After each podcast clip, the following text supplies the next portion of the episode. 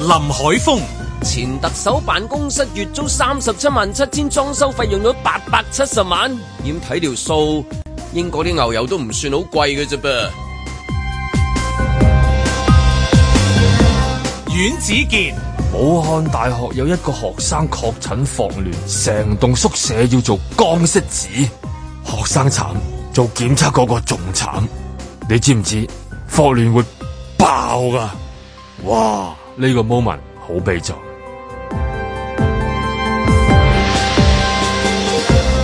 盧覓雪、唔係啲議員批評都唔知道政府有個 app 叫做出行易，下載量有二百六十萬咁多㗎。不過每日嘅點擊率就得五萬，即係兩個百分點啊！但係點解唔將佢同安心出行捆綁埋一齊呢？個名幾簡單啊！安心出行易。嬉笑怒罵，與時並舉，在晴朗的一天出發。本節目只反映節目主持人及個別參與人士嘅個人意見。咁啊，真係要安心出行啦！今日咁啊，要帶誒水啊、遮啊，係嘛， 差唔多嗰種先至頂得住。三十五度喎，話講啊，今今日會去到係嘛？高溫啊，係啊，係嘛？要帶啲乜嘢落我去啊？戴帽啊！嚇我我呢幾日都係戴帽出係因為街。因為你會中暑啊嘛，真係會喺灣中暑仔嗰度 啊。誒邊忽都中暑，我係喺呢度行落去誒波打路度搭巴士嗯咧，咁啊沿途咧冇遮冇擋噶嘛。如果我唔戴頂帽咧，我應該係會暈咗噶咯。咁因為我着已經係怕熱嘅人啊嘛，所以我已經着嗰啲叫冇袖嘅衫啦。我個成隻手臂，兩隻手臂，我淨覺得我係灼傷啦，辣已親係經。嘛？熱暑人啊，真係熱暑人嘅唔係哦講笑所。以依家即係大家都係做好防曬。我尋日都係曬一曬，哇！我諗唔到曬咗廿零分鐘，即係唔係即係因為例如做做即係唔係戶外曬太陽嘅運動唔係做戶外運動。嗯嗯，哇！原來係會係會係會曬到，又會係會紅咧。咪咧即係會你紅咯諗肯定咯唔到嗰個嚇嗰個辣法啊，嗯嗰。種辣辣辣我。懷疑咧，即係嗰啲最老土嗰啲講法咧，就係嗱、你試下啦，喺街邊打隻雞蛋喺度啦，我包你啊，一陣間就 就會熟咗噶啦，係啊隻雞蛋會依家煎冇熟㗎啦冇翻冇咗細個嗰時候滑梯 啫，係啊細個嗰時候滑梯一射就係喎，你要你要操波喎，係啊係咪？因為籃球賽喎，係係啊，嘛？所以真係要練一練啦嚇。都我個波都覺得熱辣辣咁樣啊，真唔係。係個地下嗰種講熱快熱到你個鞋底啊，你淨係覺得哇，咦咁嘅不上好啦，如果你話即係過多兩日，佢我見到天文台預測話可能有少少雨嘛，係啊係啊，有驟雨再加咁嘅高温咧，仲正，即係有時落去打波嘅時候，即 係 仲仲精彩嘅真係係。啊，即係即係呢個呢個一練習嘅時候就會感覺到㗎啦，呢啲呢啲立法 係仲要咧，咁我搭巴士啊嘛，我淨嗱我喺度行落去其實還好啦，因為我有戴帽嘅。咁好啦，去到個巴士站呢，佢已經有蓋噶啦吓，咁我就可以除低頂帽，我企喺度等巴士啫。其實企喺度啊，我啲汗都係大汗搭細汗嘅，但係其實我都唔識講，我唔係好多運動量啫嘛，行落嚟又唔係好，即係我唔係跑落嚟咁咁啊係。散熱啫。哎我係嗯行落嚟啫，即係哇嗰種熱法，即係每一個位置你都會感受到佢嘅即係熱力四射啊！熱到誒禮拜四，即係你誒仲後有日兩日係啊嗯仲有兩日，跟住然後就話會誒謝一謝翻少少雨嘅，咁跟住又曬過嗯嚇，即係今年都係一個咁奇特嘅一種熱辣辣嘅誒呃狀態裏邊㗎啦。咁啊，而家就即係只係七月啫，應該仲有成個月， 成個月起碼咁都樣要去到行。八月佢今年好咁奇怪，一係就大雨。即係搞到你完全咧係係玩唔到，一係就熱太到熱到你完全玩唔到，即係喺一個兩極嘅嗰個狀態裏面，好冰火。嗯咁點啊？嗰啲嗰啲誒，即係啲飲品啊，咩電解啊，即係嗰啲嘢大賣㗎，係咪應該係嘛？大賣嘅，同埋你見到咧咧，冰涼係貼啊，啊係咪係啊啲嗰啲嗰啲風扇仔係啊，啊係咪呢類嗰啲嘢係嘛？係啊，今年裏邊都見好多嗰啲商場擺晒嗰啲，依家唔知點解流行好流行嗰啲誒座台但係大大地嗰啲風扇，我 見因為到我哋好多風扇，你有冇發覺？啊手提有一個，袋又有一個，跟住之後跟住 office 又有有座台一啦個，係咪？係啦，座台又有一個喎。我簡直唔好，我唔係好想諗一諗，我想數一數自己盤點一下，我有幾多風扇咯。嗱，我屋企有一部風扇，OK 啦，坐地嗰啲啦，好正常嗯一間家居一定有啦。好啦，咁跟住咧，因為咧誒唔同嘅嗯機構咧，佢哋總係啊每年都有啲唔同嘅一啲叫做紀念品送出嚟。我諗我收咗六把啦，即係手拎住喺手嘅哦嗰電動啲嘅。嗰啲啊，電動嘅嗯嗯嚇電動嘅係，OK，係啦，好似一拎住一個雪糕筒咁樣嘅啫。好啦，跟住因為我哋行山嘅關係咧，咁我總不能拎住佢去行山嘅。咁我有個誒、呃、團友啦，即係行山嗰啲團友咧，就送咗一把風扇吊喺我條頸嗰度嘅。 係咪講好多風扇 係啊？我哋頸又好風扇，袋又好風扇，冇錯係啊我淨真係覺得好多把，自一己一個人六七把嘅，係咯，因唔為起碼係有我我而家咪就係嗰個係啊，人即係你咯。數下數下，真係個個人都有六七把好風誇扇張嘅啊。你冇手提好誇張電話攞出嚟又話個背後背有後個有風個風扇，扇係咪先？佢表面上係一個手提 電話，係實情佢都係一把風 扇。我真係覺得我哋啲風扇好似無處不在，但係偏偏其實我好憎吹風扇。係而而而，但係你有咁多風扇都覺得好熱啊嘛，係嘛？你唔覺得特別涼啊嘛，係嘛？咁你佢都係嘅，你三十幾度吹翻出嚟都係三十幾度㗎。所以我都覺得好好笑。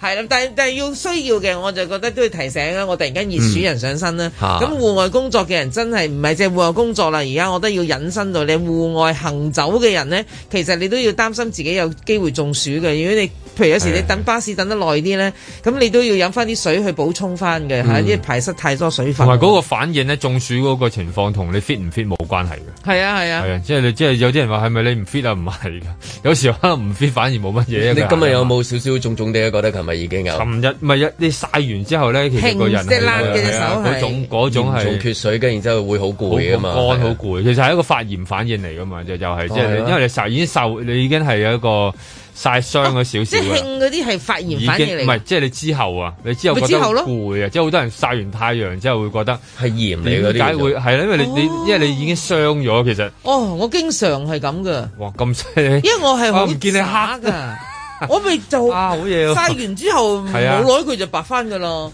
啊其實我上次拍嗰個熱啊鼠人嗰個廣告咧熱鼠人嗰個啊，我係你黑拍咗一完日咁係嘛？唔係我拍完之後係變咗隻龍蝦咯，我隻手嗯，我兩隻手變咗隻龍蝦，啊包埋條頸後邊。咁啊，跟住要一輪佢咪甩皮就散咗咯，完咗噶啦，咁就今年會唔會追加即係第二個版本咁樣啊？唔係我話事嘅呢啲嘢，呢個職安局話哦嘅，係呢啲 OK，OK 呢啲唔係我話事嘅，哦，OK 嗯咁都都 OK 啦。而家都大家睇住先啦。但係即係所以即係提醒大家，真係好危 險。你諗下，我喺度拍緊嗰個廣告，嗯我自己都做咗熱暑人，我都中咗暑啊。其實同埋呢段時間又係咧，即係已經慣咗好多人嗌外賣咧，嗯即係誒遇着好多係啊！你見到好多要送外賣嗰啲，即係步兵朋友咧，嗰啲真係要，因為可能佢今年先轉啦，或者佢呢呢一呢一呢一兩季先至轉咗呢個行業咧，可能未適應嗰、個。即係飲水嘅狀況啊，嗯嗰啲咧，你真係要要調配下。你攞住咁重嘢，其實都幾辛苦，因為有依家有好多嘢送來送去嗰啲，其實全部都係要注意呢啲咧。好啦，咁嗯啊，係啦天氣啊，其中一個大題目啦，今日應該係咪熱到咁嘅時候熱到咁係啊咁仲有啲咩？ 35度啊開啲開啲咩先啊？喂，開啲咩先啊？喂，呢排做乜咁多嗰啲名人嗰啲即係誒住宅出現問題係啊嘛？即係咁巧係喎係嘛？係啊先係大美人嘅呢一個係啦，火燭嗰單就誒哦豪宅個堡壘啊啊嘛堡壘係咁啦跟嘅。住然之後又到呃誒舞台王者嘅但但鄰誒鄰居，應該鄰居居啫，係啦，喂，係呢啦呢個都想問，係咪好似嗰啲跟住牛油事件咁樣樣咧？大家都即係唔知就真係傳咗去咧，即係一出咗嚟就講咗話係佢屋企咁樣。唔係因為當時你唔確實邊一個單位佢噶嘛，而就係總之係全部嗰係一等佢㗎啦，即係咁嘢樣。最出名嘅住客就係佢啊嘛。 即係新聞報道唔係即係通常你即係即係誒攞清楚料先講咁樣，咁但係但係結果出咗嚟就一聽啊聽到嘅時候好似係舞台王者個屋企嘅爆事件啊，因為舞台王者就住喺嗰等大廈，而佢係最知名嘅一個，嗯所以就用最知名大家嗱，知道其嗰個。實嗰等大廈仲有另一個人都有住緊，都係我哋九零三嘅同事之一啦。咁多人住喺阿嗰度余德成啊原來阿，Dixon 啊，Dixon 都係住喺嗰等大廈噶。咁跟住咧，其實佢咁又冇人講，啊余德成嘅住所啊 遭誒呢個賊人啊爆竊冇喎，反而而家一定係哦咁講佢有大講大啦，大佬啊！同座都好多單位 嘅，唔唔係，其實唔係好多單位嘅係嘛嗰等嘢，好鬼死矮兼夾就一梯兩火嗰啲嚟㗎咋。咁而家好鬼死個我少睇嗰個話咩誒損失咗五百蚊係嘛？哇！我淨係覺得呢我一呢今一朝個係咪一打腳突咧？我即直係情滴滴落地啊！我即係譬如上一次睇嗰個大豪宅 嗰個即係呃誒大美人嘅豪宅咁有樣， 18個工係啦，人十八個工 人嗰個，哇哇！即係你發生件事會養到一啲嘢出嚟，然之後你你唔記得你係未見過，你唔會去睇啊嘛，你係好驚訝嘅你唔會有電視節目介紹咁樣呢係啲啊，只不過睇下哦人哋嘅誒規避下係嘛係啦即係有對幾方萬嘅尺生活係點樣啊 樣，係啦哇！哇防彈玻璃喎，即係嗰啲啦，啊係啦，同18埋點個工點人樣點樣撤離二十人啊？係啦，係啦，即係呢個咁其中一個就係琴日睇嘅時候損失五百嗯蚊，咁啊通常呢啲損失咩誒誒幾萬蚊啊，同埋名貴手錶，同埋點算鐘啊係啊咁樣樣啊，即係即係係咪咩首飾啊通常都係呢啲咁樣係啦所以我我尋啊我我今朝都同阿阮志健講，啊哇，呃有乜可能啊？而家即係即係我唔係招招招誒招賊啊！嚇我而家我喺度諗，如果我而家突然間行咗入自己屋企打劫我自己啊，我唔講嗰啲珠寶首飾嗰啲所謂嘢，淨係講現即係話金。我係盧美雪，依家家陣老粒你蕭翠蓮，係啦，我斷估都唔止五百蚊，唔好計我個銀啊包，就真係喺個櫃桶有真啊係啊佢。真係啊！咁三幾千都有啦，係唔係，嘛？我以為我以為係而家大家用咗即係電子嘅所有嘢都，即係你 揾 cash 好難啊！結果你打劫嗰係打劫個高人啊！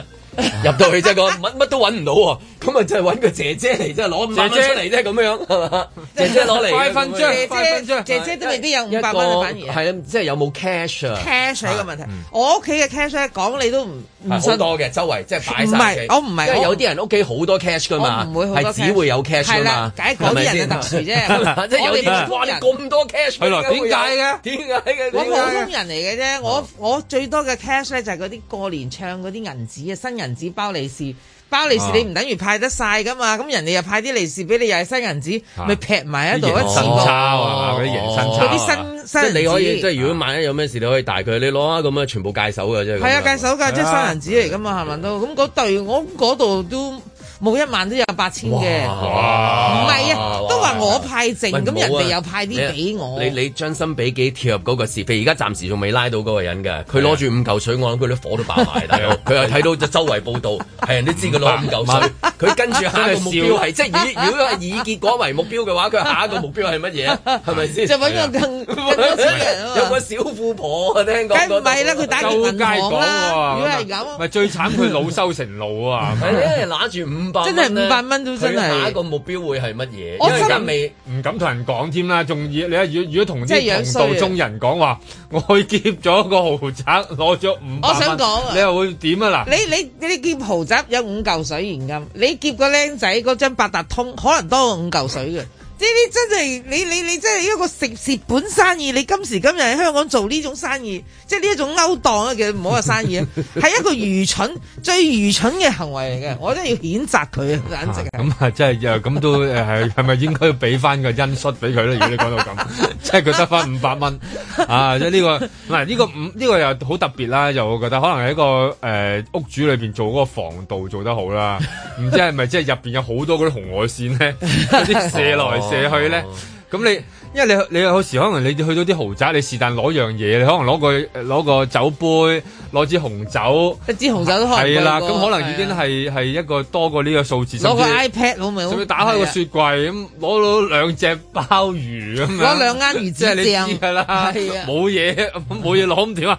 誒鮑魚都殺啦咁樣，嗯咁都唔止㗎嘛。咁但係可能就可能真係做嗰個防盜做得好啊，有好多條嗰啲紅外線咧要轉身 啊，佢嗰啲可能係智能家居啊，唔啊係智慧家居。嗰啲智慧家居咧，咪就係啊適當時候佢又會有啲聲響會阻嚇你係啊啊，跟住有紅外線啦，跟住佢有攝錄鏡頭啦。佢已經話俾你聽嗱，你而家已經入咗一個智 智慧家居，所以你而家每一個行動咧，我哋都要影住你噶啦。咁所以咧嚇到個賊驚驚地，總之見乜就攞乜，就只係攞到五嚿咯。你小心啲啊！你咁大聲嗰度皮幾嘢，大佬高係危啦啊！咁我今日梗真係係嗱嗱聲拎，即係切切我碎我佢真啦。係以為而家嗰啲豪宅裏面全部唔係 NFT 啊、虛擬貨幣啊，你 想揾嘅 cash 都冇啊，哦即係咁咩亦都有冇可能喎好似你係話啊齋，即係結果攞佢個鮑魚話一包茶葉仲貴 啊，係啊。係嘛嗰真張係冇嘢，或者真依家又係喎仲，你流都好行，難攞到 cash 啊！佢如果冇乜係咯 cash 嘅一冇般 cash 真啊係係有啲人流行簡約啊嘛，係即係有啲咧流行好簡約，極啊，OK，簡約好，擺部電腦喺個台頭，係啊，好似係啊啲陳列室咁樣咯。係咯，你全部啲錢係撳嚟撳去，全部撳嚟撳去係啊打嚟係打啊去嘅咁樣，你邊度有 cash？啊網上跟住理望財望住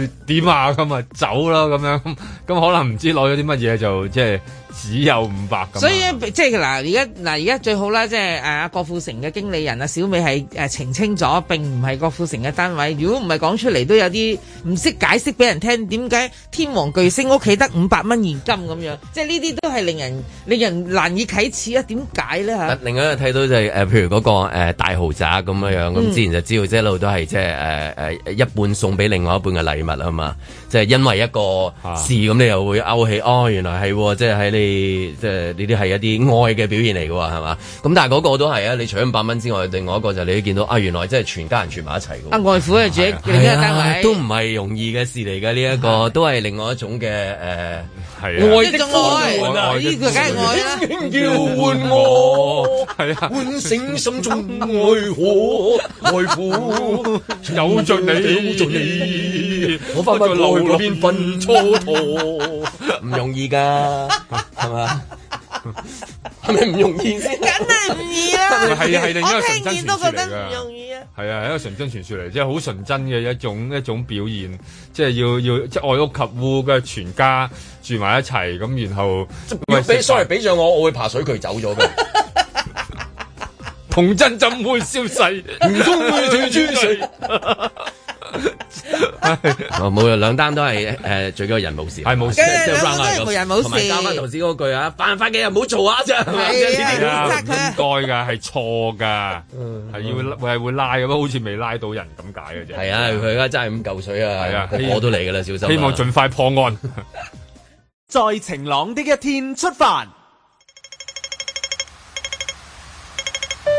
我哋會喺執行隔離令嘅時候，確保佢哋特別係唔好進入一啲高危人群嘅場所，特別係我哋嘅醫院啦同埋院舍。相關確診嘅人士嗰個手機程式係會轉為紅碼。小老師阿家陪認真，來教導我步過紅綠燈。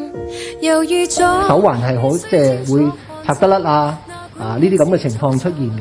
咁我哋覺得呢，誒、呃我哋都要有多一道防線。何解我戀愛雙倍殘忍？佢主要嘅作用係識別確診同埋需要檢疫嘅人士，而並非用於追蹤，亦都唔唔會限制咗大部分冇確診同埋無需檢疫市民嘅自由。明明綠燈，轉眼變成紅燈。假使相當勇敢，怎可挽回自身？所有呢啲都係精準嘅抗疫，我哋唔希望會用一啲增加成個社會成本嘅，包括封城呢啲措施。明明綠燈，轉眼變成紅燈。抬頭前望向對面馬路，如此吸引。你話點解唔相信市民？我相信香港嘅市民都係好高質素嘅。咁但係點解我哋香港要有警察呢？要有法庭呢？就係、始終呢，唔可以保證呢所有人都係完全遵守嘅。明明綠燈，轉眼變成紅燈。假使相當勇敢，怎可挽回自身？今日嚟講咧，我就睇唔到有個急切性。呢、個嘅系統咧，亦都可以咧用喺其他用途嘅，特別一啲嘅誒社會嘅管理啊，甚至一啲政治嘅方面咧，都可能有機會係被濫用咗。咁呢啲情況之下，事就係令香港市民擔心。逐秒等心急，總加倍的難行。如夜了，我衣衫太薄，便歸家靠路吧。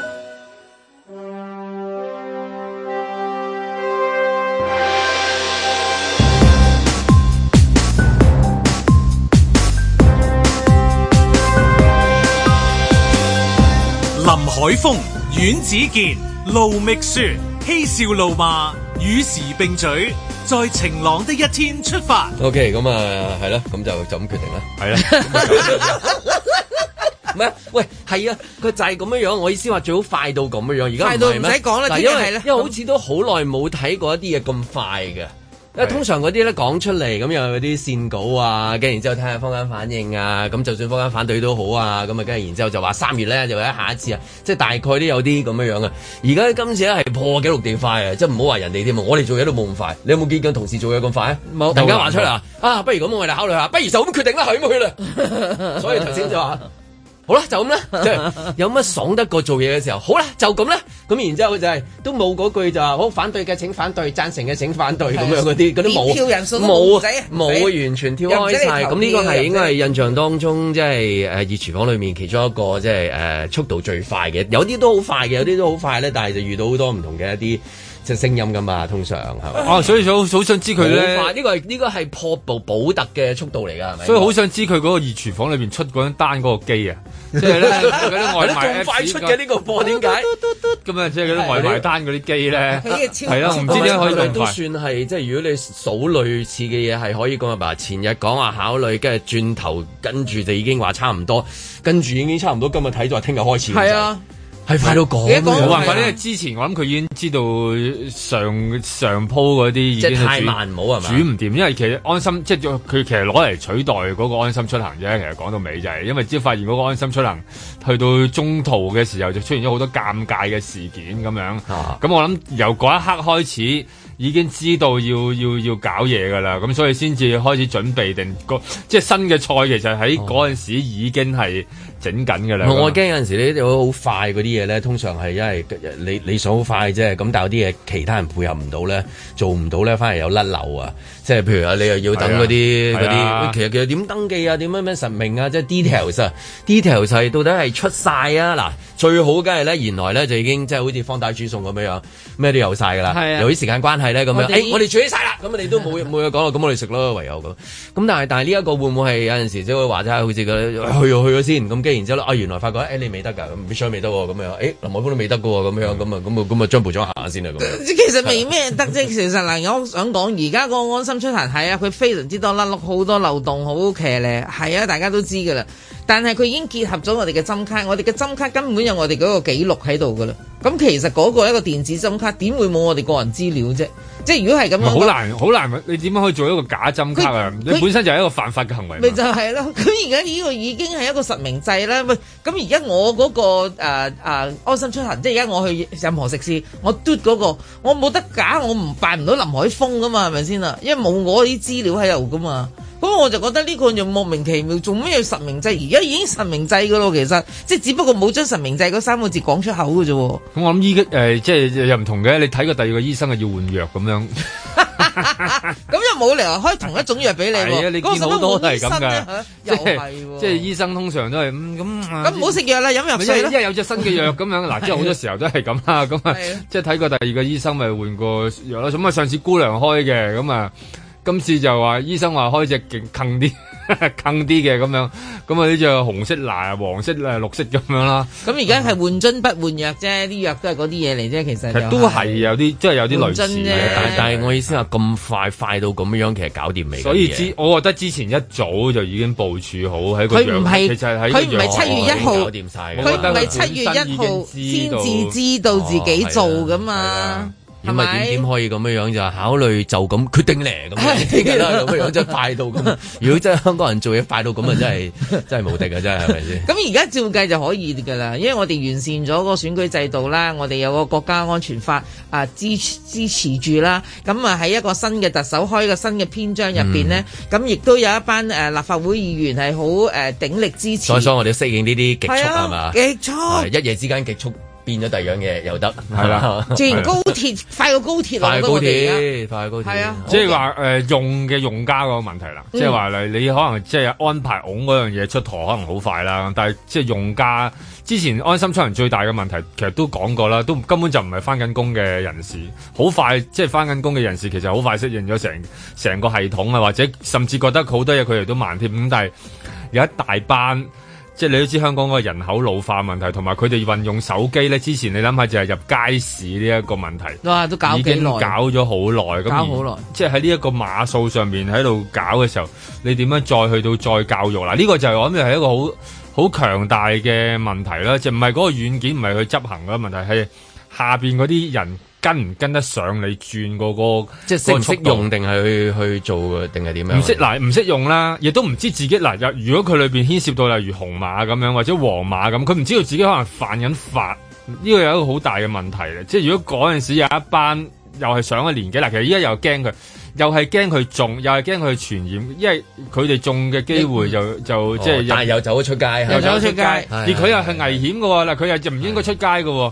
咁啊，中間嗰個過程係喺呢度啦。咁但係佢本身又行動不便啊！嗱，你即即係佢佢係幾，佢係一個一個組合嚟㗎，即係難搞喺呢一度啊嘛。即係唔係話你話誒翻工咁樣嘅，又又轉 Zoom 又好，work from home 又好。其實而家個個嗰個掣自己撳咗就就就自動波㗎啦。咁嗰啲全部係冇問題嘅，但反而呢一班呢個層級裏邊嚇，即係佢哋好逐大個部逐分個嘅幫。咯，啱啊逐個逐個幫咯，即係好似你咁樣樣梗係啦，要啦因為你都試試好多啲老人家問你幫手啊嘛。係啊我覺得類似增添你呢啲職靠位指嘅位置人係嘛？係啊，咩紅紅 綠紅黃綠大使啊，係即係譬如喺啲街市啊、公園嗰度企喺度咧，誒叔叔老伯伯，你係啊你係咪唔識啊？咁係樣啊我係紅黃綠大使我係啊啊，係啊我幫你睇一睇你你你你到底去終唔於去哦你得係先騙子嚟嘅，你係加晒佢哋嗰啲電子錢唔包入緊邊要啲嘢。你再可以上網咧就問嗰個紅黃綠獨立咩唔知委員唔知乜嘢，打一八七嗱我係有個七七 喺嘟我係有個一流嘅口信 number 㗎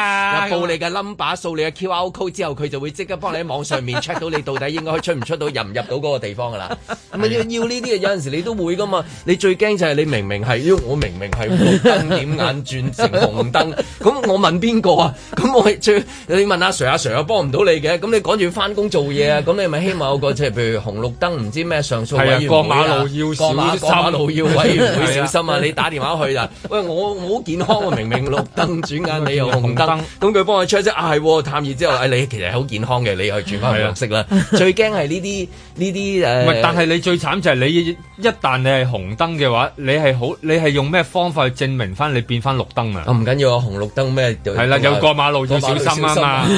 依家最咪最將所有嗰啲問題嗰啲咧，加加一個局啊，或者請一大堆人，即係無論係誒誒人肉嘅，企喺啊啲嘅啲街市啊、食肆門口啊，或者喺網上面啊嘅 set 一個超級電腦，再請啲咩副局長啊、咩司長啊，一堆人咁樣咧，去解決你所有嗰啲關於呢啲紅紅綠綠黃黃嘅問題啊嗯如！果以前呃即係選舉時候咧，都仲可能會嘅，即係好多人會幫街坊啊，捉住好多義工啊捉住婆婆隻手 啊，我幫你，我幫幫你，我幫你，婆欸婆婆你樹都搖婆。得搖得爛啊！你點會係紅記住我啊？啊今日係咪先？二號啊唉你喺公園啱啱先同啊啊邊個跳舞係咪先？係啊你咁 fit，你點會冇紅事咧？係咪嘅，先我冇事係二號啊， 係嘛？即係你如果你有個有一段咁嘅時間，但係而家最慘係冇啊。哎唉呀冇。咁而嗰班人點算咧？咁樣即係你唔知噶嘛？即係佢喺誒公園裏邊捉緊棋咁樣，紅黑紅黑咁個嗰個棋就紅黑，佢自己原來係紅喎咁樣。嗱呢啲就呢啲咁樣嘅過程上，我諗有呢樣嘢先至係最即係最難搞，而同埋佢好多嘢擔心嘅。一旦有嘅時候咧，佢就好多擔心，即係死啦點算咧？點算咧？呢個咁嗰處境啲。咪就係因為你去越高速，咁你玩機動遊戲成長嘅，我哋呢一代人就好明白咩叫離心力啊嘛。嗯嗱，你越好玩越刺激嘅，咁個離心力就越大，因為佢好高速咯。咁好啦，咁你一高速咧，咁即係佢所帶嚟嘅一啲反應啊，就俾我哋呢啲市民啊，尤其是啲老人家啦，嗯嚇我哋有啲我哋呢啲好忙嘅人，又要兼顧下阿爸阿嗯媽、老爺啊、奶奶啊、阿二二叔公啊嗰啲，你係會日製造嗰啲煩惱俾我哋啊嘛，又係等於即係所以全香港嘅人咧。照計都會被呢件事影響㗎啦，因為好多餘震啊，因為嗰個就係高速嘅離心力製製造咗個餘震出嚟。咁而家嗰個問題係，其實佢唔需要再咁複雜㗎啦，簡化啲咪得咯，再簡化啲啊，我覺得佢叫再簡化啲。嚇就係加埋嗰、個佢哋之前咪有我頭先講嗰個叫咩出行易啊嘛，你總之將所有嗰啲嘢擺晒一嚿嘢得我以㗎啦為你話揀翻啲，首先將所有香港維權人士拉咗先咁樣。 嗰啲拉晒啦你啊真係咁樣拉晒㗎 啦，係拉晒㗎啦，嗰啲已經冇問題㗎啦。講我覺得最緊要咧，就將所有嗰啲嘢擺埋晒一嚿啊！如果唔係咧，你要記住佢幾十萬樣嘢咧，佢會佢又會搞唔掂啦。你呢個健康碼又係 另又係另一嚿嘢嚟㗎嘛，安心出行又一嚿嘢，電子針卡一嚿啊嘢，出行又一嚿 嘢，我要搭搭巴士又要揾啊九巴，又要揾中巴。嗯九十幾萬個，其實佢哋就嚟暈咗㗎啦，我相信。嗯同所埋以你唔得你嘅你你你唔知點樣篤啊！最真係慘就係佢哋咧，即係有時永遠都係咁噶。你遇到到而家你去到啲餐廳，佢哋都係嘅，即係佢哋當電子佢。落單嗰啲啊嘛，係啦有有電子掃個 QR code 啊，我見過有啲電子落單就落到發猛整嘅，係啊走即咗係，喺我度見我走咗嗰個 人，落到發猛 整。睇心情啦。如果你話你話誒誒登記咗嘅，即係呢啲誒健康碼嘅，咁啊會送三千蚊消費券嘅，個個喺度讚㗎啦，啊好易 啫，切哎係啦，撳係啦啦，，呢啲呢啲麻二佢又覺得二個賭馬嘅，係啦係啦，咁啊同一梗係個容易被啊訪問嘅人， 即係如果有獎賞啊，即係類似抽一層樓啊，係啊即係係啊咪前前一嗰嗰陣時係開有始個睇打針啊有個打針啊打針都係抽抽樓㗎，抽樓佢個個訪問點啊咁樣樣啊，個個梗梗係要打針啦，係 啊支持嘅打針梗係好啦只要你有派米啊，係或啊者老人家有啲消費啊，即係或係者啊送一一沓一沓書俾佢啊，即係咁樣咧。總之有啲嘢，總之有啲 嘢係啦啊。咁啊實體嘅就話就話嗱嚟緊就送月餅啦，係月餅就啦嚟送月餅啊，送月餅咁月啊，餅啊，風扇掛頸風扇啊，即係咁樣啦。咁你一定個個都話好啊，正啊咁樣㗎。係啦，所以唔而擔心而嘅而家就但係就未，即係佢未呢樣嘢未出台啊，哦，遲啲出係啦，未即係話出嗰啲風嗰啲風 扇啊、月餅啊、禮品啊係啦禮品未出台 禮品啊，或者即係嗰啲超市誒誒代用券啊係咁樣，最緊未出台，呃 你一定有一個企喺度啊！你過馬路你都睇到紅燈紅燈係啦，係係有咩咩咧？係咪啊？咁樣係好啊！我而家覺得好好方便啊！啦，咁啊咁樣。但係唔同啊阿嘛伯你紅燈喎。喂，我企喺度，我睇住佢，我知佢幾時轉燈啊嘛，我唔知我自己幾時轉啊嘛。嗱，咁呢啲係咪需要解説工作係啦，即咧？係如果嗰個阿伯同時間就原本係好健康嘅，但係轉咗紅，佢又鬧㗎啦。有鬧㗎啦，即係佢唔出得， 有乜佢突然間理由啊佢唔出得街咧有。乜理由啊有乜理由我出唔到去啊？係啊係啊咪？係啦今天我喺紅磡跳落去游水㗎 啦，真係咁樣我都唔係驚啊，啦。好健康啊，拍心口啊，咁樣， 即係呢啲咯。中間裏邊，我咪要要搞一，即係要揾好多人去到去到做呢一個嘅解説工作。依家都仲未計嗰啲真係行動不便嗰啲點算。嗱呢啲就係啦，因為佢例如佢要去覆診啊、長期病患者啊，嗯中間裏邊佢要出門口啊，即係中間呢啲嘅解説工作咧，即係要究竟係又係喺邊度解説工作係啦，因為佢但你要你你唔係話你頭先唔係話即係咦照睇應該一早預備晒㗎咯，咁應該係啊佢預備好個吸軟收咗上一次咁樣樣，誒應該做啲解説做得好啲。佢嗰個軟件咧，佢可能而家一早已經做好啊，但係解説佢要召集人手咧， 即係我唔知佢喺邊度即係召硬集。件準備好，係啦係係軟件永準備好遠都係軟件做。唔好噶嘛。係啊， 係咪？你見你見同埋嗯咧講到一頭頭煙啊嘛，最慘就係或者會又有驚嘢嚟嘢嚟衝突啦。嗯你諗下一路解説嗰個就喺度鬧嘅，咁你點解啫？你啊嗱嗱，我話俾你聽啊，阿公公啊咁樣，跟住佢你都多餘嘅，咁啊你一路講佢又一路你都多餘咁樣，咁啊即係其實好難搞啦。呢啲呢啲地方咪就係話。即係希望佢諗諗點樣搞掂呢樣嘢啦。如果唔係，又一陣間又嘈，再加埋無端端整兩單內地嗰啲，因為紅馬攞唔到錢啊，係啊嗰啲新聞講啊咗。啦，琴日點算你放啊心一定。咁講係 啦，你放心，你放心，我佢都自覺己得你撳唔到錢啊放！心有時有時櫃員機，有時真係俾人撳晒㗎。你突然間撳唔到，你都驚喎！死啦，係咪紅馬咧？咁所以啊，千祈唔好嚇到即係暈低咗。 我驚佢唔係暈低咁簡單喎，嚇到心臟病發咁點算？我我就唔知啊！呢呢排短期內會唔會好多人換機啊？嬲到掟啊！ 即係掟完之後點算？在晴朗的一天出發。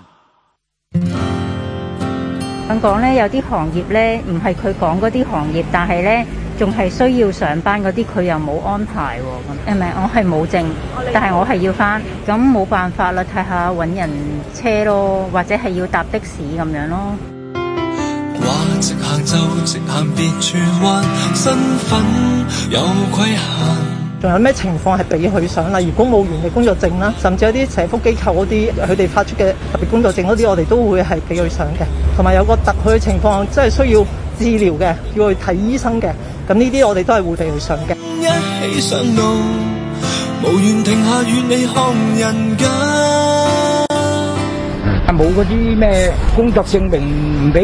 哦，唔係㗎，睇醫生可以上得㗎。唔俾啊！都唔俾啊！你約會你吃飯或買衫，但我靠邊站？不管係紙本或者係電子本嘅資料咧，係可以上車嘅。公公婆婆嗰個情況，可能佢哋即係唔係太清楚嘅。咁一般嚟講咧，佢同巴士嘅員工嘅溝通下咧，都係我相信都係問題唔大嘅。為何還未看開？司機怎可以說不再？而家我車緊嗰啲咧，就係核酸站嗰啲人，我全部叫佢攞嗰個健康碼出嚟，綠碼上車，黃碼全部唔上車。呢個係我嘅原則嚟。不喜歡每人感慨，可以不愛，不用我。做核酸啦，買餸啦，順便咁啊，翻屋企啦，而家梗係亂啦，實亂嘅嗰個你盡量啦，嚇、盡量即係都係係啊，係啦、一盞燈，一盞燈經過面前。就算我我真係足不足顧埋晒嘢喺屋企度住，咁因為我哋每兩日都要落街做一次核酸啦，風霜不改。都唔係話完完全全咁樣話困住喺屋企。其實你話封城有冇用咧？誰來做錯？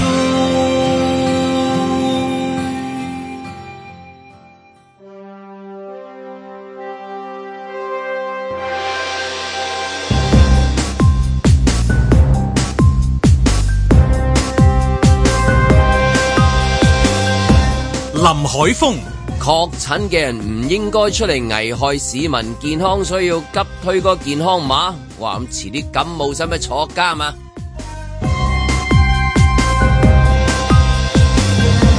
阮子健。哇！遲啲健康碼搞紅綠燈，搞到我個人望到個紅燈都驚驚啊！喂，去銀行睇下撳唔撳到錢先。啊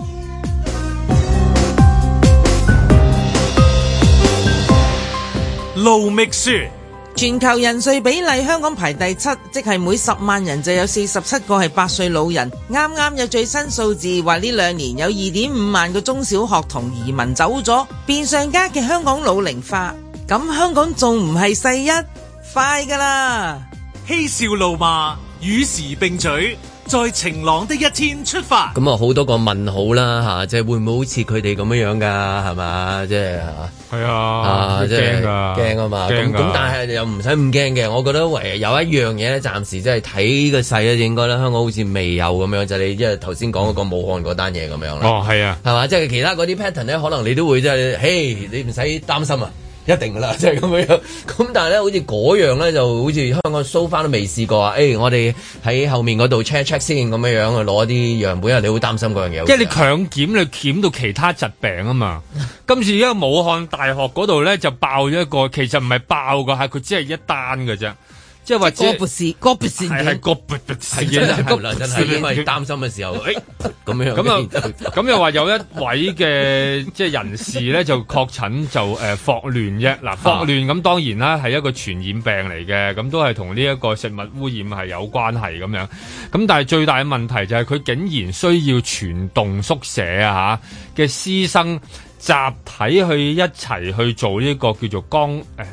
光誒哎霍呃誒光光色色子係啦，咁啊就就去驗佢光色子啊，係啊，江啊，江門個江啊，嗯係啊咁啊就喺嗰度要去檢，咁啊呢個就令到大家都覺得好呃父離子啲 friend 咁樣嘅好誒似。誒，呃 我哋平時做嗰啲叫鼻煙拭子係啊啦嘛，鼻煙拭拭子咁啊拭個子鼻煙即係你捉落個鼻哥窿咯，咁而家啊江咁啊即係江門捅入去江門度，哦係咯攞樣本咯，因為因為因為我哋可能真係用過一啲比較傳神啲嘅形形容，係啦咁但係呢啲學術啲嘅，學術啲學術啲係有陣時啦即刻走一即止啊即係其實等於棉棉花棒，係啊哦係係即係等於因為棉花一棒條啊好色子好好長嘅棉花棒，咁哇哦咁就咪即係光色子咪仲長啲，係㗎，長係啲㗎咯，。我一定長啲啦，你個鼻哥嗰個有幾長？唔係，因為你你要你要你要探，如係果佢人哋幫你做啊嘛，你自己做唔係啊到冇㗎錯嘛啦，，唔係自己啊，自己好難唔好得嘅難。我估個角度應該做唔到。係你我我驚誒誒唔知即係你自己做好難，你自己又我驚要有篤又意要縮外啊又要篤，你有時。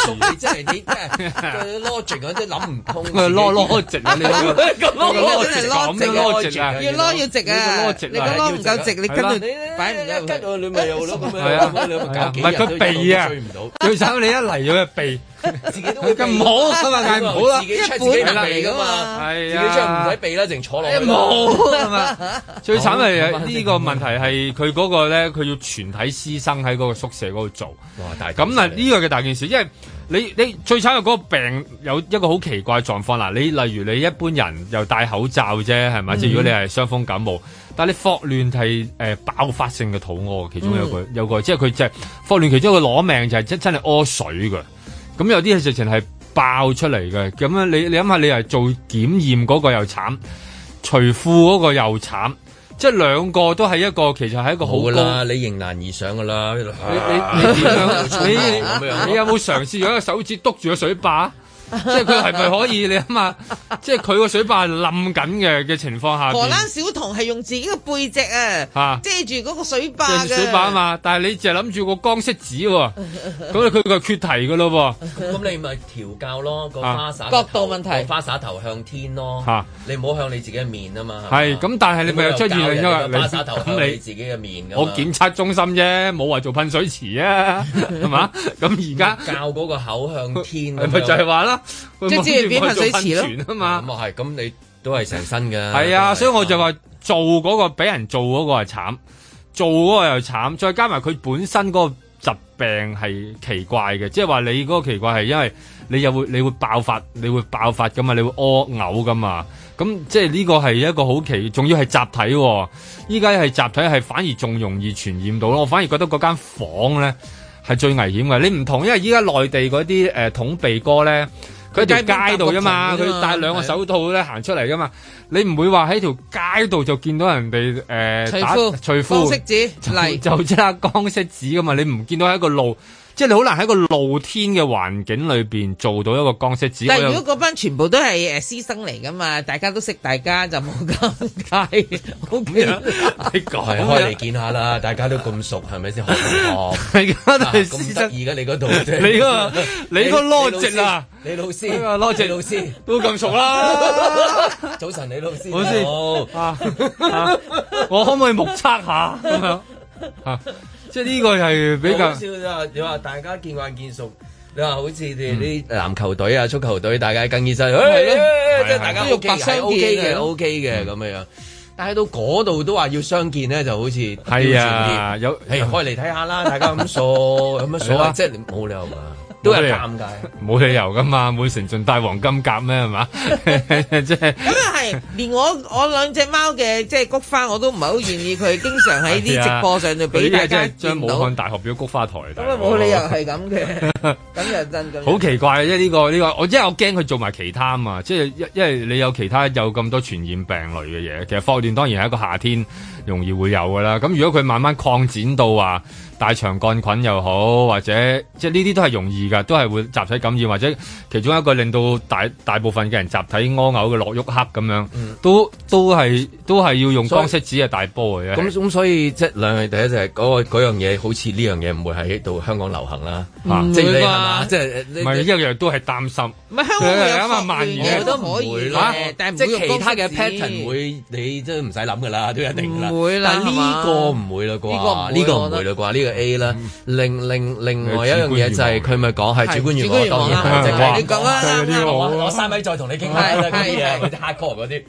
但但另外一樣嘢就係佢咪講啊，即係嗰個紅綠紅綠燈嗰樣嘢係即係唔想一啲感染嘅人士出嚟影響大部分人士係啊嘅咁係樣。如果用同樣嘅 concept，其實感冒啊、霍亂啊一樣㗎。係啊係嘛？係啊 其實一樣嘅啫即喎。係例如你屙嘔啊，嗰啲係啊，全部咁一樣㗎。有啲傳染病係即係譬如夏天嘅時候好容易傳染㗎咁啊嘛你食物中毒本身就係係啦，咁嗰啲嗰啲又需唔需要紅綠燈咧？係啊即係點解淨係呢一樣嘢要紅綠燈咧？咁你重感冒，其實感冒我先覺得大係啊，都劑。傳染佢一佢樣。呢一陣啊超咁樣，跟住然之後我成成個冧檔，跟住又有屙啊又嘔，如果嚴重感冒嘅時候，你就會㗎攤會㗎三四會日㗎係咪死都得啦，係咪？係啊咁咁但係咦又唔覺得感冒又話要即係啊你要你要紅紅燈啊綠燈黃燈啊其他嗰啲譬如譬如係啦佢標籤咯呢個霍亂呢個係霍亂標啊籤啦，即疾係病歧視啊，就好似淨標係淨籤化係呢咗樣啊，嘢先至需要係咯就去嗰個即係紅綠燈嗰樣嘢。即係你有差別待遇啊嘛。梗係出對因語為有啦。啲都傳染性好高嘅病，有都係影響好多人添嘅。其實係啊，即係你本身又係你呢有其實有好臭多啊，即係嗰啲啊咁樣。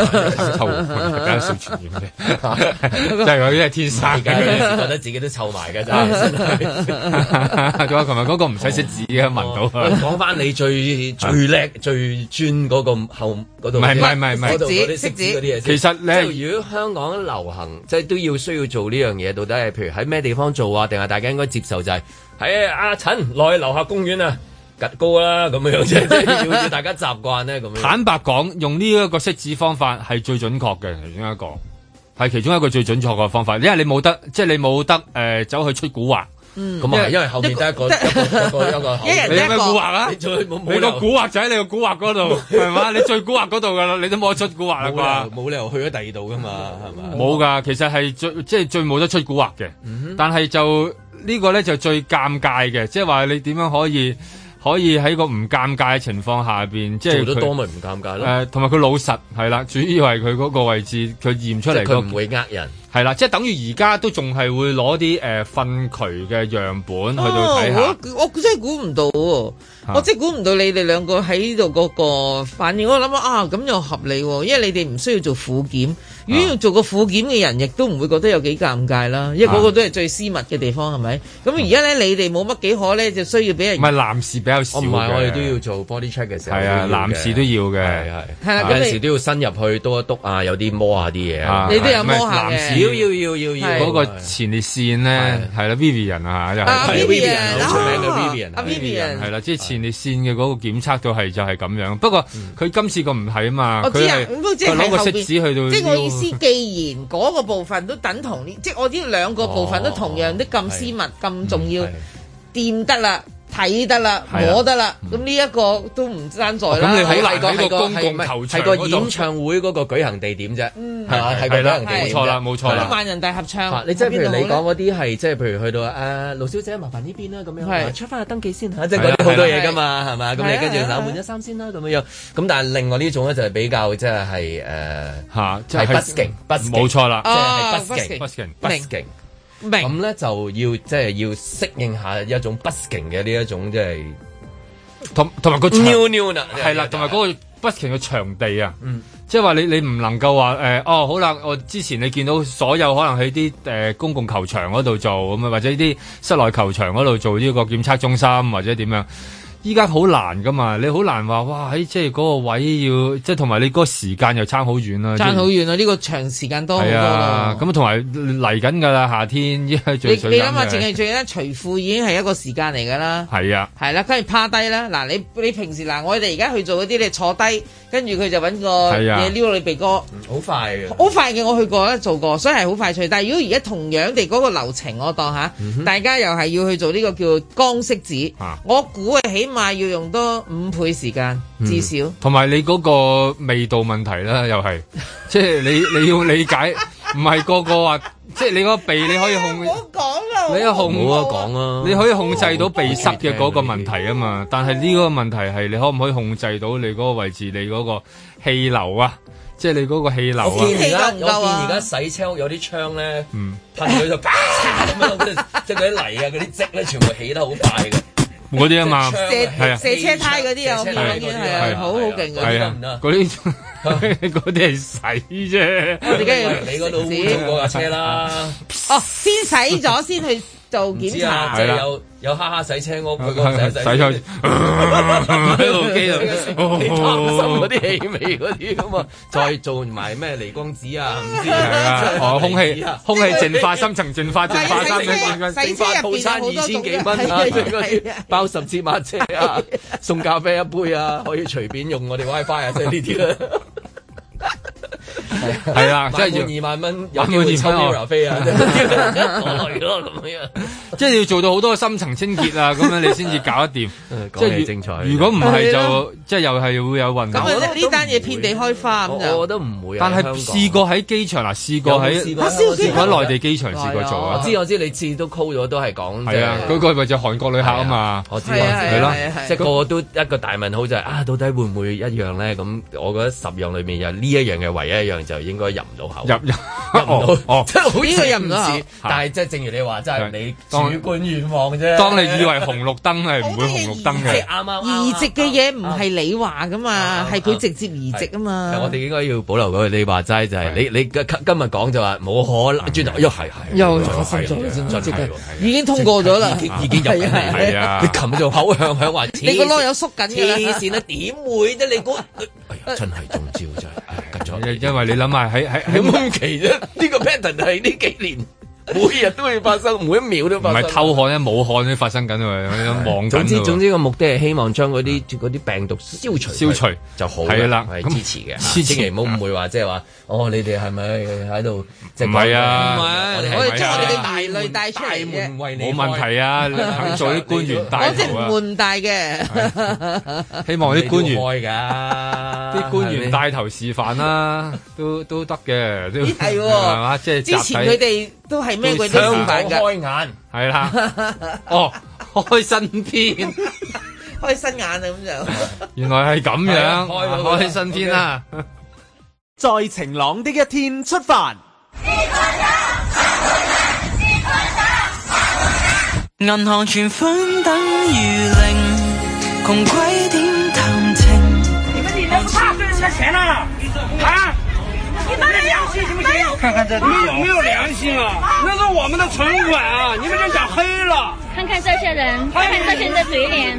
你们要是自己的存款存到里头，你们是什么概念？ If that's all we have，没有良心，真的没良心，你们没人性，你们。 If that's all we have，唔 mm, 使點打車，唔使出街食。头是被人踩了，狠狠的踩 Mm, 上去的。唔使懶高級，唔使甩黑别动，那个看一下你到底是你的眼皮现在已经肿得这么大了。 That's all we have. If that's all we have. 我的眼睛被这个河南的黑社会打成这样了，然后外围都是警察，被警察拖到了这个大巴车上。 If that's all we have, yeah. If that's all we,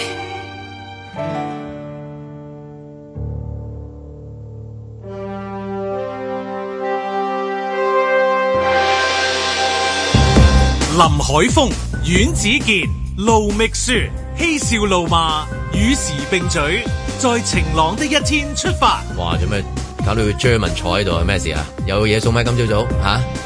冇冇哦！突然間客串咁大件事，啊哦，係咪啊？Jeff 要去做光色子啊？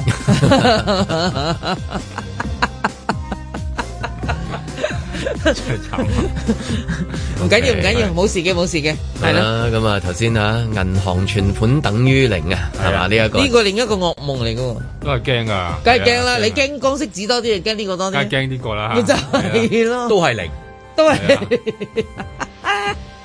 邊樣驚啲啊？邊個零驚啲？我驚誒銀行存款等於零多佢啲。唔係佢存款嗰個問題，佢係變成咗一個紅馬嗱，呢、個就係點解令到好多香港人呢一段時間突然突然誒、呃、擔心嘅問題，就睇到呢類新聞再加埋嗰個健康嘅碼。而引致到嘅一個連鎖反應就係、通過健康碼會唔會因為咁而攞唔到錢？即係呢個變成咗一個咁樣。而家唔係搞清楚喎，如果根據嗰個報道，唔係淨係你紅色馬攞唔到錢，係根本就係攞唔到錢啊嘛。咁所以而家頭先再之前嗰個新聞報道，其實就有話俾你聽，而家誒就已經有一個誒個、安排嘅方法，就係、用另一個地方咧，即係調咗錢嚟咧，就先解決五萬蚊以下存户嘅人士。好啦，五萬蚊存户以上嗰啲咧，就係你多五萬蚊咧，你個銀行存款咧，嗰啲咧就係另外再作安排，但係未公佈喎。咁你喺度諗啦，五萬蚊就即係等於嗰五百蚊嚟嘅喺大陸嚟講。係係啦，就真係極少數㗎啦，我相信係。咁即係你會諗到嗰個問題係，我我唔明個問題喺邊度嘅，本身就咁，所以只不過如果你而家話發生喺我身上，我梗係驚存款等於零多過光色紙啦，係咪先？你日同我誒、呃、檢測光色紙都冇問題，只要我個存款依然喺我個銀行戶口入唔係邊。佢佢喺度嘅，佢話俾你聽佢喺度嘅，但係你佢當話你想你，掂，但係你攞唔到。係啦，但係當你想攞佢嘅時候咧，你咁我就私攞人唔到財產攞唔到，呢、個就唔係我嘅私人財產啦。咁究竟係一個點樣？好所以唔魔，明即係好魔幻啊！所以係啊令到大好魔家幻嘅進入一件咗一個事魔幻嘅世界裏呢邊。呢單嘢係一一嘅奇妙嘅嘅事情嚟嘅。所以本身就諗住係擔心啲人去到誒擠提，即係連擠提都唔使擠啦，因為佢根本提唔到。係啦，係啦，咁啊，係啦，過往有擠提呢兩個字，家陣係依家係冇㗎。係啦咁係啊唔使除我提依家就係話變成咗未來嘅世界又係會咁咯，即係我覺得呢個有一個好似係一個誒、呃、啟示咁，即係未來當所有嘢都係一個誒、呃、數字化嘅時代嘅時候，打就算入屋爆竊嘅，只能夠攞到五百蚊，之後又即即如果再未來啲應該唔係有。啊，有冇爆竊啊？都要睇下你紅色、黃色、綠色先入到啊。 係啦，啊我哋你都未又未嘟，喂你又未登記，嘟又喎係又啦今日你又紅色，咁麻煩你爬翻個水渠落去啦。咪就係係咯啦唔係好歡迎你啊？咪係咯？咪你又先？未齊針卡，針卡都未齊喎你。因為你佢好數碼啊嘛，你數碼到冇咗實體之後，就又會唔會經變成咗一種另另外一種數碼上邊嘅嘅控制咧？咁樣就例如誒、呃你去呢個地方，原來你誒、呃去唔到嘅咁樣，咁就因為你嗰個數碼嘅嗰樣嘢，你冇辦法通行，唔係好似一你譬個如你電子上，你喺個電子世界你裏邊消失，你講你話即係譬如誒頭先係講霍亂嗰單新聞係係啊嘛？即係你肥肥肥噶嘛，咁啊你真係急起上嚟係咪先？行去個公廁咁係樣，啦去到門口突然間發覺突然間你咦紅碼紅咗喎，咁你梗係但係跪喺度咯喎，咁你不擇地而出啦。後邊有黃馬喎係啊，你真係會跪喺度。咁你而家又話公廁有個試行，有個有個有個 mon 喺度啊，咁係啊樣係啊第時就會突然間你啊嚟到嘟一嘟啦，跟住然之後就哎呀入唔到去，係啊咁但係你一出緊啦已經咁樣樣，但係嗰度咁又你點寫算住啊大便係咁啦樣，咁啊擔心呢啲啦，咁樣樣唔係清，即係唔係清咗個銀唔係行一存款啦，唔係咁係啊你即因為去你到呢啲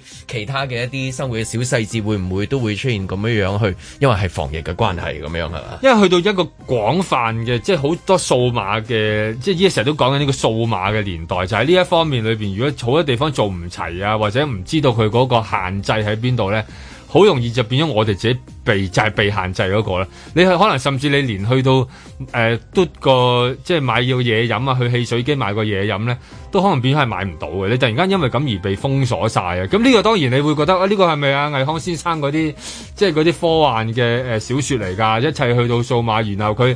佢監禁你就何需要再去用一個實體嘅監獄啫？咁你就喺一個數碼地方裏邊，你任何嘢你都做唔到嘅咁樣。咁呢個咪就係好似慢慢好似見到有啲嘢好似出現緊喎，依家咪好似有就令到人哋好似有啲有啲擔心啦。點解啲人要行出嚟用個肉身行出嚟啫？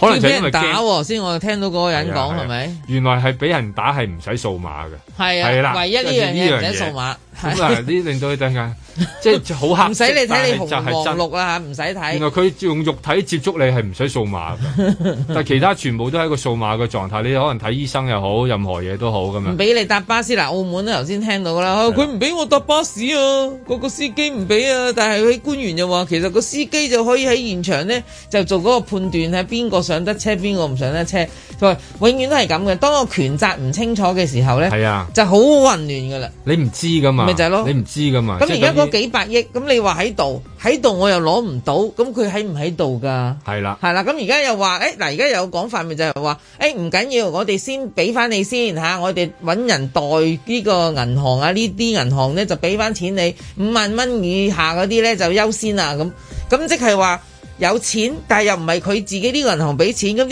銀行存款就真係等於零咗，如果唔係就唔使第二間銀行嚟幫手俾錢噶咯呢度喎。有個嚇嚟緊日本啊 Summer Sonic 啊音樂節啊闊別兩年啊，即係今年又再搞。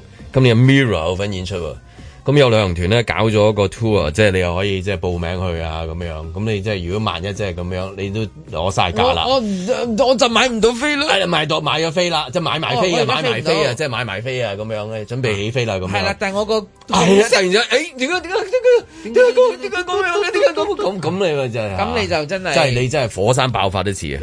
叫冤啊！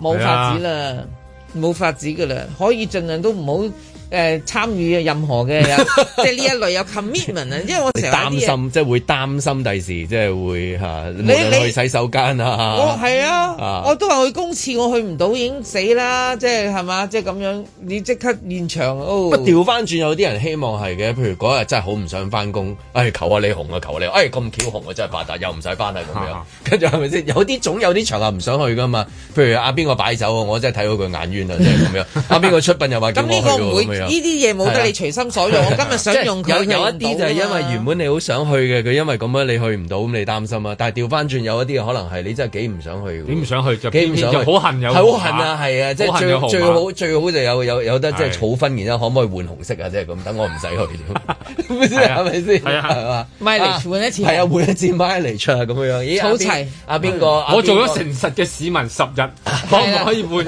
一日做一個總有啲唔係樣嘢都係你想去，有啲係唔想唔去，想去啊而達至滿足到自己噶嘛，都有㗎係嘛係啊好多係啊好係啊多。係啊，邊個請食飯啊？唉係咪先？係係啊啊，哎又叫佢 Michelle，唉真係好唔想去，但係推唔到。但係突然間話俾佢 突然間哎呀我入唔哎呀到我嚟喎紅色啊，出唔到紅嚟。色可能變成某一啲人嘅救贖啊。哎係啊，我仲要影埋張相 cap 埋圖俾佢咧，你睇好下。開心㗎，所以所以就算就算係嘅話，佢有好有唔好嘅，睇下你幾時撞啱啦。即係你如果你可以俾你自己揀嘅，係最好啊真係你估你係球證啊？個紅牌黃牌你隨便決定拎拎邊個出唔嚟係，啊？我以為儲分可以換㗎，即係十次儲咗又換綠色啊，幾多次儲埋又換一次紅色啊。我驚呢咁個樣咁複雜咧，我哋嗰、個、呃、即係 Apps 嘅研發商咧，你知咧，唔未緊必要搞啊，得創掂。科度有啲 AI 係啊，超好級多電 AI 腦啊好智能咁㗎樣，嘛，好智能咁樣嘅，好係啊嗯智。能㗎嘛，咁可以希望咁啊變得到。我想或者有個隨心所欲馬就真係幾好啊，其實 係即係你可以隨心所欲啊咁樣。咁但係而家喺未變到嘅過程裏面，會唔會變咗另一種情況啦？即係慢慢有一班人會寧願荒野求生啦。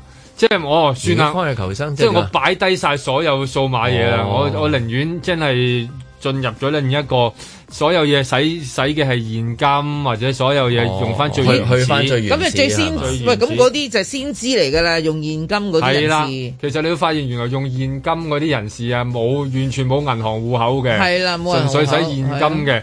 冇嗰啲 credit 係 card 佢可以真係話俾你聽，究竟係點樣㗎啦？佢第因為佢第一個啊嘛， 即係可以點樣去示範啊？例如啊，點樣儲低佢啊？呢樣嘢如果俾啲不法分子用咗，會點樣咧？咁啊，當然好大件事啦，成個夾萬都呃即係唔係叫唔係叫即走係你舉舉例，即係譬如誒誒黑幫咁樣，兩大黑幫咁樣誒誒準備火拼啦啊咁嗯樣。咁另外一邊有個高智能嘅咁樣樣，有一個 Richard 嘅好叻嘅咁樣。佢唔知點樣整到對方嗰邊全部突然間號碼出唔到嚟，啊出哦 即係本來晒馬嘅。哦即係而家你當晒馬嘅係咁係樣即係兩大 hacker 係喺度兩互相大對壘。即係原本諗住咗喺蘭桂坊，我哋傾傾啦咁樣，佢哎哋現 大佬話喎啊係嗌咗一千人過嚟喎，係啊係啊嗰邊又話佢係幾千人咁樣，我今次又有我細佬黃話大喎，刀你一千人都紅馬我細佬啊喎。又又抽籤啊，又又抽籤啊抽匙羹啊，係啊跟住你你你做啊呢單咁係樣啊，跟住有一個 hacker 搞掂晒，佢哋出唔到嚟。阿 Jimmy 仔話搞掂晒啊啦，啊佢出唔到門口，出唔個到個門都口。大佬，我哋紅咗啊，紅咗係啊我全部紅晒出唔到門口喎 另外有幾個話要做光色 紙喎，或者線有一個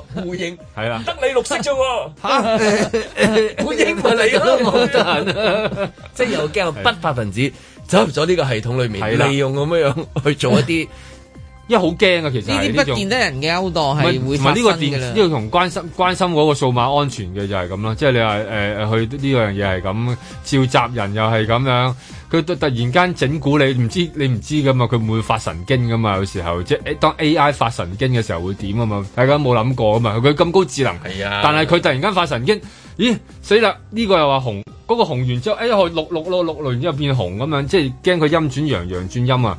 即係你你唔知噶嘛，咁咪即係搞著好多呢啲咁樣嘅數碼上面嘅嘅矛盾喺度咯，咁啊玩即係變咗玩玩到啲市民陀陀零嘅。其實澳門你而家見到㗎啦，即係依家開始有啲人都話喂上巴士又上唔到，又話去醫院去唔到，咁究竟點㗎？我成日覺得澳門都係一個最佳嘅示範城市嚟㗎啦。嗱，首先咧，誒澳門嘅人咧就係好服從嘅，即係好支持好乖政府嘅執政嘅。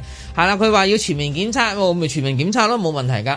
我話要做幾次㗎啦，其實都唔係一次半次。好啦，咁而家咧就話我全城要靜默，咁啊靜默咯，冇問題㗎。好啦，咁佢又話你有限度可以出入㗎喎，咁佢又 OK 啊，有限度出入。咁去睇醫生，佢都上唔到巴士，點睇醫生咧？咁就即係步行啦。執即係喺執行上啦，即係意願係好嘅，誒、呃大家亦都係配合嘅，但係執行上面始終會帶嚟一啲問題，就係令到大家都好好多疑惑。哇！我最疑惑嘅係咩呢？而家呢，目前呢已經開始唔使再睇英國牛油啦，我都覺得睇到我嘔電。而家睇澳門嘅食材嘅價格啦。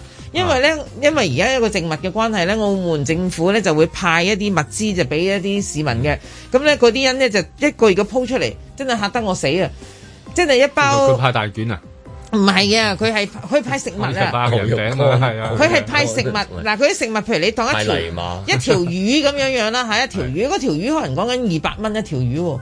就係啦，標價真係寫住二百蚊。好啦，咁跟住咧，可能一包誒誒番誒嗰啲叫咩薯仔咁樣，薯仔都可能都一百蚊咁樣咯，一樖菜咁又一百二十蚊咁樣咯，一樖菜咁樣。嚇，但係係啊，嗯係我俾錢唔你，使你俾錢，政府送俾你，但但係係啊點解咁嗰個有個銀碼咁標貴價，咁即係佢咁嘅價錢賣俾政府咯。哦，我相信係啦，如果唔係我點收你錢啊？哇！我自然覺得嗰個物價飆升，如果你講貴呢啲先至真係貴啦。嗰條魚一斤都冇啊， 我睇過㗎啦，哦，啲魚仔。一條魚咯，嗯，一條普通嘅魚咯，佢佢嗰個標價係你覺得係咪游水啊、識飛嗰啲啊係咪？睇就知係啊一條啊係啊成個海你成日話嗰隻黃色嗰條眼魚啊淡嘛，淡㗎啦，嗰條魚好貴啊已你經 黃色嗰條好揾貴啊個咩揾個嗰啲啊上個 fracking 冰台㗎啦 pack pack 晒哦，pack 㗎啦，晒㗎唔係會曉游水㗎哦，。你又係自然得見翻到一條嗰啊啲係咪？又係可能係。 即係啱啱掉上嚟嗰啲，啊野生啱啱手掉啱啱手掉手掉你話黃色嗰條啊嘛，成日話阿 Limo 啊係啦，我自然覺得哇，如果係咁樣講，澳門人嗰個生活指數咁高㗎，原來好貴。我係直情覺得我哇，我係喺澳門生活唔到喎。原來我望住嗰啲食物嗰啲價格總算係咁啦。佢派魚派成，一陣間派葡撻俾你，你咁點算？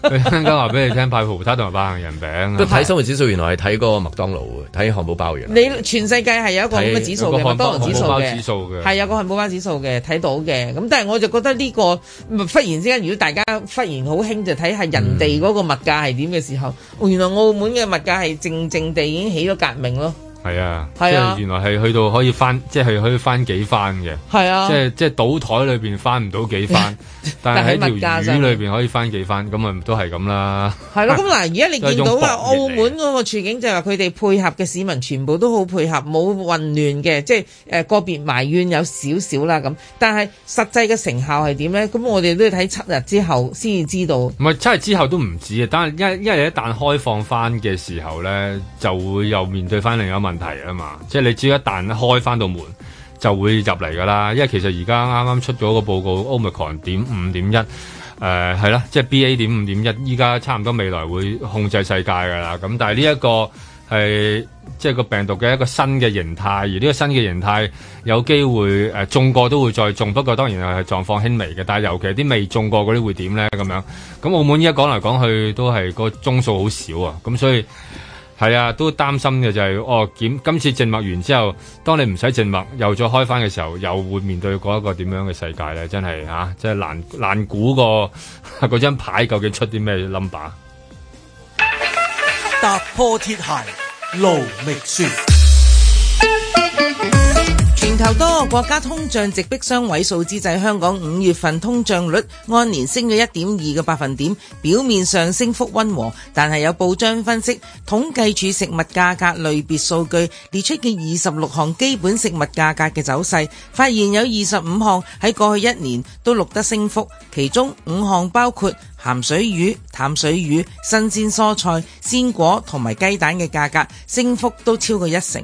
面對食品價格越嚟越貴，加上租金上調同新冠疫情下收入不穩，基層住戶被三面夾擊。有劏房戶話兩年前喺凍肉店買兩磅雞翼只係需要廿五蚊，家陣就需要三十三蚊啊！唯有慳住食，買兩磅分三餐啦。雪藏雞翼橫跨咗幾十年，依然係草根階層嘅恩物啊！講清楚係雞中翼，而唔係雞全翼啊吓！因為我細個都食唔少咯，我比較幸運啊！即使家境清貧，可能一個禮拜要食四次，但係屋企人怕我哋食到悶，都扭盡六壬去炮製唔同款式嘅。最基本就梗係煎雞翼啦，細路仔中意食香口嘢啊嘛。我阿嫲打過住家工，會煮一啲豉油西餐，好似煎雞翼咁，佢會有配碟嘅，即係嗰啲 side dish。佢將薯仔批皮切片拎去煎，煎完之後嘅質地有啲煙韌嘅，好得我哋歡心。記憶之中一個人兩隻咁大把，所以要慢慢攆，慢慢食嘅。有煎就自然有蒸啦，蒸就多啲花款，有時金針雲耳蒸，有時就腐乳蒸。冬天會同臘腸一齊蒸，好似食中頭飯咁，幾過癮㗎。通常雞翼就會斬開兩件先至拎去蒸嘅。除咗方便食，仲會令到件數增加，新手夾多兩次嘅感覺確實係良好啲嘅。之後就係炆啦，薯仔又或者冬菇都咁好食。最緊要都係嗰句啦，唔好重複啊！細路仔嫌悶，唔食點算？有時同學仔之間會問：喂，大家琴晚食乜嘢餸啊？有啲同學見我屋企咁多花款，仲以為我係有錢人添啊！真係笑死。第一次喺曼谷食到炸單骨雞翼嗰下，我笑咗成分鐘。平時覺得泰國人又 hea 又散漫，一啲都唔醒目，偏偏佢哋識得將隻雞中翼垂直切開，一開二變成兩支單骨雞翼，而唔係一般香港人咁打橫落刀煮熟之後，嗰啲雞肉收縮咪會突出咗嗰兩條幼骨嘅。食嘅時候有時都要走走噶。泰國人呢個處理方法最美妙嘅係將雞中翼兩條幼骨中間嘅最幼嫩嘅肉，順住肌理咁平均分開，真係最最最最理想啊！不過即使屋企人識得咁處理，炸雞翼都一樣唔會喺屋企出現到㗎，因為成日聽媽媽講開鑊炸嘢，炸完啲油都唔用得，成本太貴啦。所以我屋企一年流流係得過年嗰陣先至會開油鑊，炸腰果、炸蝦片、炸油角、炸脆麻花，用盡嗰鑊油為止。其餘時間任何炸嘢都係出街先食得到嘅。如果唔係，大家細個又點會咁中意食炸雞髀啊？所以家陣出街食飯有得揀都一定係叫炸子雞嘅。炸子雞要先醃，再吊住風乾，最後先至落鑊炸，工序繁複，又點會唔係用新鮮雞做先得㗎？如果唔係，邊得咁好食？